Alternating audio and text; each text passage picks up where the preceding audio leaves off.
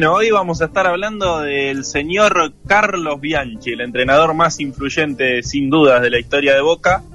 Pero bueno, te voy a contar por qué vamos a estar hablando en este toco y me voy de, del Virrey.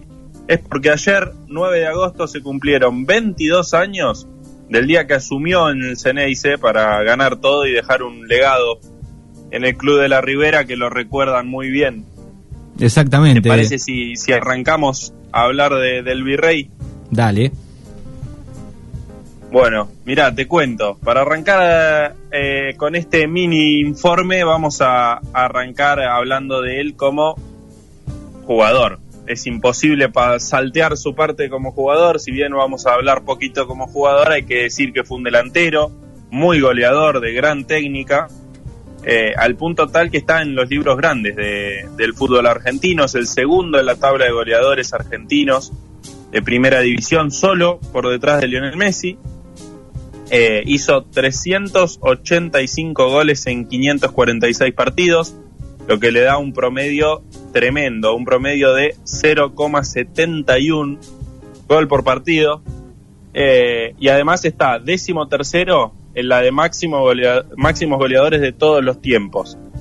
Así que como jugador, un legado importante también, pero lo que nos trajo hasta acá es eh, su gran carrera como entrenador.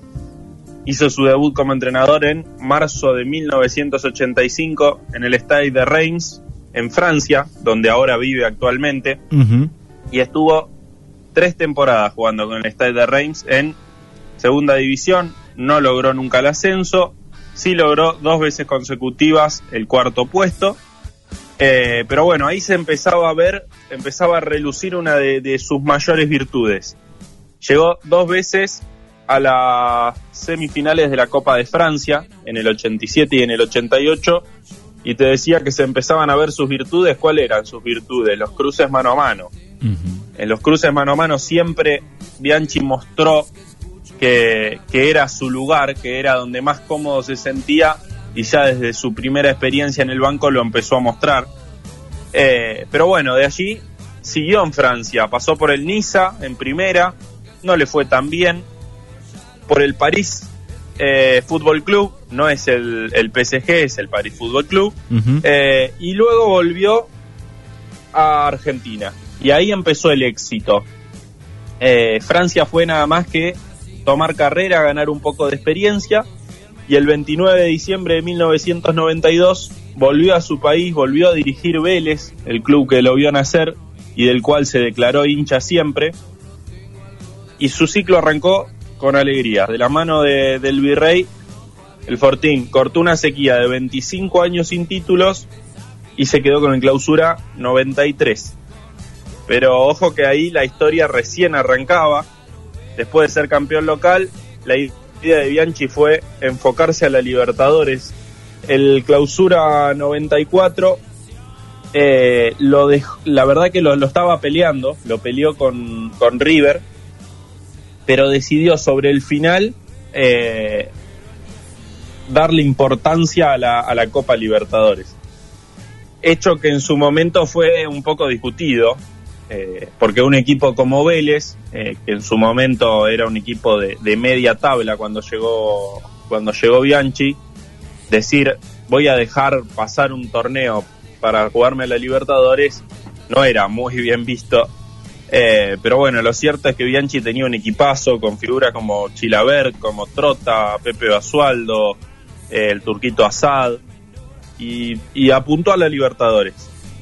Hacía 14 años que, Racing, que Vélez perdón, no jugaba la, la Copa Libertadores, y le tocó un grupo como para darle la bienvenida. ¿Sabés qué, cuál fue el primer grupo? A ver. Boca, Palmeiras y Cruzeiro. En el primer grupo le tocaron dos brasileños y Boca. Obviamente todos lo dieron por muerto, pero lo cierto es que el batacazo y terminó pasando primero en ese grupo. Eh, y bueno, una vez que pasó ese grupo se convirtió en favorito, obviamente. Una vez que pasó el grupo de la muerte, todos empezaron a hablar de un Vélez que quedaban por muerto. Eh, y después dejó en el camino a Defensor Sporting de Uruguay, a Minerven, a Junior de Barranquilla por penales en una semifinal que es para volver a ver. Y llegó por primera vez en la historia a la final de Libertadores. En la final de Libertadores le tocó otro brasileño, el poderosísimo San Pablo del momento, que venía de ser campeón de la Libertadores y campeón del mundo. Eh, y había que ir a jugar a Brasil. En la ida Vélez ganó 1 a 0, gol del turco Assad. Y en la vuelta, la verdad es que se colgó del travesaño, fue a buscar los penales, a intentarlos, los logró. Chilaver se, se vistió de héroe en esa tanda y, y por primera vez en la historia de, de la institución había un título internacional en sus vitrinas. Por primera vez en la historia de su institución, Vélez ganaba la Copa Libertadores, pero tampoco se conformó ahí el Virrey, porque también viajó a Japón, le ganó 2 a 0 al Milan y fue campeón del mundo. Así que en Vélez el legado es casi tan grande como en Boca, en Vélez lo aman igual que en Boca. Bueno, y Eh, además, es que además él eh, se reconoció como hincha, ¿no? De, de Vélez. Exactamente, exactamente. Es reconocido hincha de Vélez. Eh, hace poco se cumplieron 25 años también de, de, la, de, de aquel título internacional, de cuando fueron campeones del mundo y, y dio una charla en la cancha de, de Vélez antes de un partido. Habló y, dijo que, él era hincha de Vélez y que, que su corazón estaba siempre ahí en, el, en la cancha del Fortín. Pero bueno, después ganó dos títulos locales más y se fue hacia Boca. Dejó arriba a un Vélez que en su momento era mediocre en Argentina y lo dejó arriba en el mundo. Eh, así que, como decíamos, muy recordado en, en Argentina. Pero bueno, acá llegamos al momento de la efeméride, al 9 de agosto de 1998. Bianchi se hace cargo de Boca eh, y en el CNI se le va más que muy bien. Ganó cuatro títulos locales, tres Libertadores y dos Intercontinentales, eh, convirtiendo un equipo modesto en el mejor del mundo. Con un Riquelme imparable, convirtiendo en ídolos a tanto a Román como a Barros Echeloto y como a Palermo, que hoy en día son palabras sagradas y una estatua más al lado de ellos, al lado de, Bianchi en la bombonera potenció jugadores que no encontraban su lugar, que venían a los tumbos como el Chicho Serna y jugó de igual a igual en todos lados. Se quedó con la Libertadores 2000 y la Libertadores 2001, siendo campeón del mundo en el 2000 también y cayendo en la final del contra el Bayern Múnich en el 2001. Por eso decidió dar por terminado su ciclo. Su contrato terminaba en diciembre y hubo una situación particular que, que terminó de desatar lo que muchos esperaban. Bianchi se sentó en una conferencia de prensa solo a explicar por qué se, se iba a ir, por qué no se iba a quedar en boca. Eh, y entre los periodistas siempre el rumor fue que era porque había problemas con el presidente. ¿Quién era el presidente? Mauricio Macri. Un Macri que apareció de repente, se sentó a su lado e intentó encaminarlo, encajonarlo para desligarse de responsabilidades, para, para decir, bueno, si se va Bianchi no es culpa mía, para que la cancha de Boca el otro día no, no se llenen insultos para él. Y esto al virrey no le gustó nada, no le gustó nada. Tanto no le gustó que terminó parándose y dejando al presidente del club solo sentado en la conferencia de prensa, una imagen que es muy recordada y me parece que, que vale la pena escuchar el audio. ¿Te parece, Manu? Dale, lo escuchamos. es que darnos una respuesta, porque los hinchas de Boca merecemos tener claramente la situación y no que haya malos entendidos que llevan a, a una situación tan penosa como la que hemos vivido hoy, cuando Boca es un- una institución modelo. Entonces creo que tenemos el derecho, así como le explicamos el día que vinimos acá por primera vez juntos, cuál era nuestro proyecto, cuál era nuestro compromiso. Bueno, por la misma razón tenemos que explicarle por qué el proyecto no sigue. Y de así las cosas se aclaran y yo también me termino de enterar, porque la verdad quiero saber cuáles son las, por las razones, si yo estoy equivocado, por para yo estoy equivocado. Entonces le pido, por favor, que corresponde que... Me hicieron la pregunta recién de que el asunto del contrato dijo que no iba a hablar del contrato. Yo he tomado una decisión de no prolongar el contrato con Boca, no he renunciado, yo no prolongo el contrato a partir del primero de enero, ya está. No tengo por qué decir las causas yo. Esto es así. No hagamos esos programas que pasan todos los días, ¿cómo es? A la tarde, a las 3, 4 de la tarde, que donde... ¿Cómo es todos esos programas? No. Yo a los 52 años no estoy para eso. Si hay algo que pueda hacer Boca para que vos te quedes, Boca lo va a hacer. ¿Está claro? Porque como máxima autoridad del club lo puedo comprometer. Pero vos tenés que decir, no, Boca no puede hacer nada y, el tema es una decisión mía que quiero dar por también un ciclo. Es una decisión mía de no prolongar el contrato a partir del 31 de diciembre, ya está. Pero porque no hay ningún otro motivo de los que dice la prensa. No, no, no, tenés que, tenés que aclararlo acá, es por el día de Boca. No, no, no corresponde a lo que estoy haciendo. Bueno, y escuchábamos, realmente una conferencia, un, un papelón esto. Un papelón tremendo en el que Bianchi termina diciendo, bueno, bueno, buenas tardes, chau, se levanta, se va y Macri queda diciendo, eh, no, pará, pará, no corresponde esto, no corresponde esto, vení y explícalo. Creo que había quedado clarísimo que él quería irse, que si las diferencias eran con el presidente igualmente no las iba a decir en una conferencia de prensa. Eh, y, creo que muy necesaria el intento desesperado de, Macri de sacarse responsabilidades. Eh, pero bueno, lo cierto es que pasó eh, y el virrey se fue de boca. ¿Qué pasó cuando se fue de boca? Estamos en el año 2001 repasando la carrera de Carlos Bianchi. Luego de irse de boca, Bianchi tuvo ofertas para dirigir la selección de Chile, la selección de México, el Barcelona, el PSG, Palmeiras en Brasil, a todos le dijo que no. El, virrey, como había dicho ahí, estaba cansado, eh, venía de, ganar mucho, pero de dirigir grupos también complejos, y por eso el 2002 se lo tomó junto a su familia, comentó el Mundial de Corea-Japón para la televisión mexicana, y empezó a juntar fuerzas para volver y volver a tener éxito en el Ceneice. Mientras tanto, Boca sufría, Boca la pasaba mal, no encontraba el rumbo, no encontraba el entrenador, como suele pasar cuando se va un ídolo. Eh, creo que, que, a Boca y a todos los clubes eh, les pasa que, es muy fuerte la, pérdida de un entrenador así. Es lo que va a sufrir River, eh, mm, seguramente una vez que, que, se vaya Marcelo Gallardo. cuando se va un entrenador así, sí, todo entrenador parece poco. Eh, y Boca lo sufrió un montón.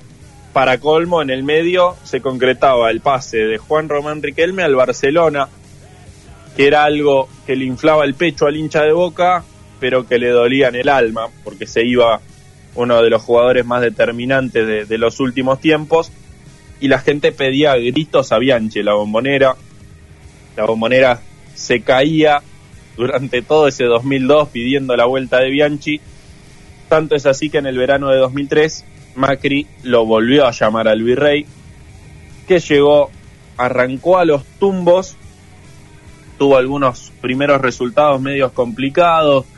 En el, en el grupo de la Libertadores gana los primeros tres partidos, pero después empieza a, perder algunos, pasa segundo, arranca los octavos perdiendo de local en la bombonera, pero resulta que después eh, viaja a Brasil, hace tres goles eh, Barros Echeloto, gana tranquilo eh, y fue como el envión que necesitaba para terminar ganando esa Libertadores de 2003. Terminó aplastando a Santos 5 a 1 en Brasil en la final. Y por si fuera poco, volvió a festejar en Japón, esta vez ganándole al Milan por penales, pero volvió a ser campeón del mundo. No le tardó eh, poder modificar ese equipo directamente el primer año que llegó, campeón de Libertadores, campeón del mundo, pero otra vez, otra vez eh, se cruzó con una frustración y parece que en la carrera de Bianchi las frustraciones no le sentaban muy bien. Eh, a la ilusión de conseguir un bicampeonato de Libertadores en 2004, ya lo había logrado en 2000 y 2001, a Bianchi y compañía se la bajó el rival menos pensado. Llegó a la final contra Once Caldas, una Copa Libertadores que casi la estaban poniendo en las vitrinas de la bombonera. Parecía imposible que Once Caldas le, pueda arrebatar una final a un equipo que venía tan afilado y que había ganado tres de las últimas cuatro ediciones de la Copa Libertadores. Pero lo cierto es que Once Caldas le terminó ganando y encima con su propia medicina le terminó ganando los penales a un Boca que no acertó ninguno, no hizo ni un penal en esa tanda. Eh, y bueno, después del partido, de, de, la primera derrota de una final de Libertadores para Bianchi, el virrey dejó una frase con sarcasmo que creo yo quedará en la historia y la escuchamos. Bien, ahí la escuchamos. Yo no sabía, sinceramente no sabía. Es la primera vez que, que perdemos, entonces yo no sabía que a los segundos le daban medallas. El que practica deporte sabe muy bien de que no se puede ganar siempre. Eh, ¿Cómo se llama el técnico de Los Ángeles? ¿De básquet? Perdió la primera final ahora, ¿no? Y parece que tiene ganas de dejar, decía. No, no, yo, yo estoy hablando de Jackson. Chao, felicidades. Bueno, ahí lo escuchábamos. Las Vamos por dos partes ahí. Las declaraciones de Bianchi. Exactamente, vamos por dos partes. La primera era con muchísimos acá porque no fue a buscar las medallas después de perder. A buscar la medalla de segundo, bromeando con, no sé, nunca había salido segundo, no sabía que al segundo le daban medalla. Eh, y después jugando un poco con esto de que había pasado con el entrenador de Los Ángeles en el básquet, de que había perdido, se había ido. Lo cierto que dejó entrever que seguramente se iba, que estaba desilusionado por no haber logrado ese campeonato y también creo un poco cansado mentalmente por, por lo que venía pasando, por el grupo, por ya era un grupo complejo de manejar y Bianchi decidió renunciar a su cargo invierno de 2004, aludiendo como excusa que era lo mejor para el club. Según él, palabras textuales, era lo mejor para el club. Y así terminó su segundo ciclo en Boca, habiendo dirigido 277 partidos, ganado 153, empatados 78 y cayendo solamente 56 veces, conquistando nueve títulos, hecho que lo coloca como el entrenador más ganador, más exitoso de la historia de Boca. Y así se fue, el mejor entrenador que tuvo el Ceneice en su historia, pero también tuvo un tercer ciclo, un tercer ciclo innecesario totalmente en el club. Había pasado por Atlético Madrid, no le había ido muy bien, y luego de estar varios años sin dirigir, Boca lo fue a buscar más por política que por, que por momento deportivo. Uh -huh. Boca venía de ser campeón con Falcioni, con el hoy técnico o, o manager en realidad de, de, Banfield en este momento, pero también funciona de técnico. Falcioni había sacado campeón a Boca con muy poco juego, pero había sacado uh, campeón a Boca invicto.